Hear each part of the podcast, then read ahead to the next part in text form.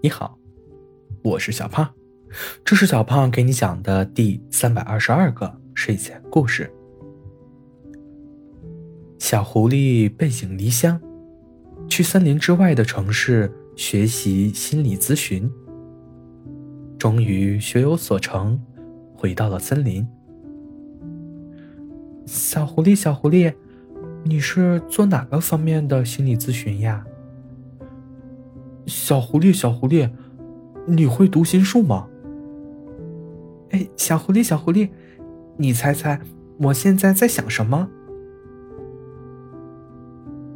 咨询室一开张，小动物们就迫不及待的来凑热闹。各种问题千奇百怪，小狐狸倒也耐着性子一一回答了。我是个情感咨询师。我不会读心术。我猜你现在在想，我能不能猜到你在想什么？小动物们被小狐狸的幽默逗得哈哈大笑。小兔子是森林里的万年单身兔，倒也不是不想谈恋爱，只是没有机会。当然。这是小兔子安慰自己的话。在其他小动物心里，小兔子就是懒，懒得出门，懒得换衣服，懒得洗头发，懒得估摸别人的心情。对此，小兔子也不可置否。单身久了，倒也习惯了。除了偶尔羡慕别人甜甜的恋爱。大部分时间还是很愉快的磕着 CP，但最近，小兔子觉得自己应该恋爱了。没由来的，就是觉得。小狐狸的情感咨询室开了将近一个月，小兔子才得知这么一回事儿。没办法，宅兔嘛。这天。小兔子鬼鬼祟祟的来到情感咨询室，兔头伸出窗口，看着里面的小狐狸，也没什么奇特之处嘛。我还以为有三头六臂呢。小兔子回去了。小狐狸看着从窗口升起来的粉色兔耳朵，又看着它缓缓落下去。好可爱的兔耳朵，小狐狸着迷了。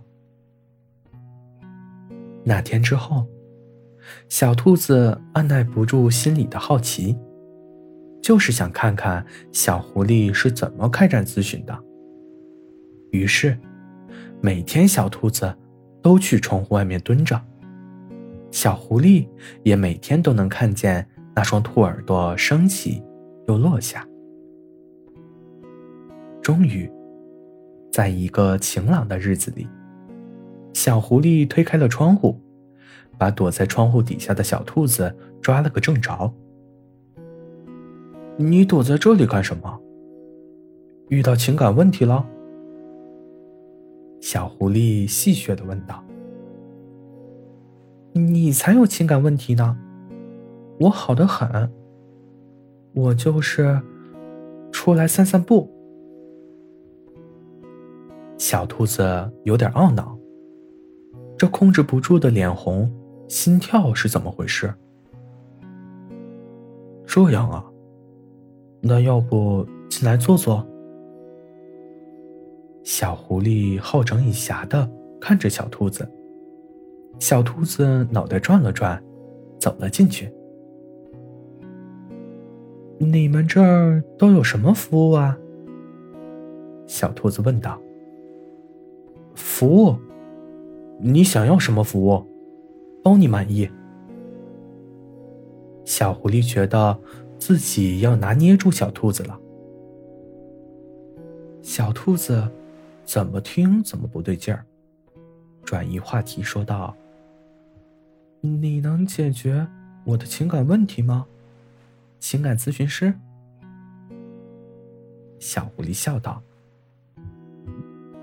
不好意思，由于情感咨询师也遭遇了情感问题，暂时解决不了你的情感问题。啊？有一个办法，可以一下子解决我们两个的问题。小狐狸神秘道：“什么办法呀？”和我在一起。小狐狸靠近小兔子。第二天，情感咨询室外挂上了一块牌子：“情感咨询师正在治疗自己的情感问题，暂停营业。”好了，故事讲完了。故事来自微信公众号“睡前故事杂货店”。我们下次再见，晚安。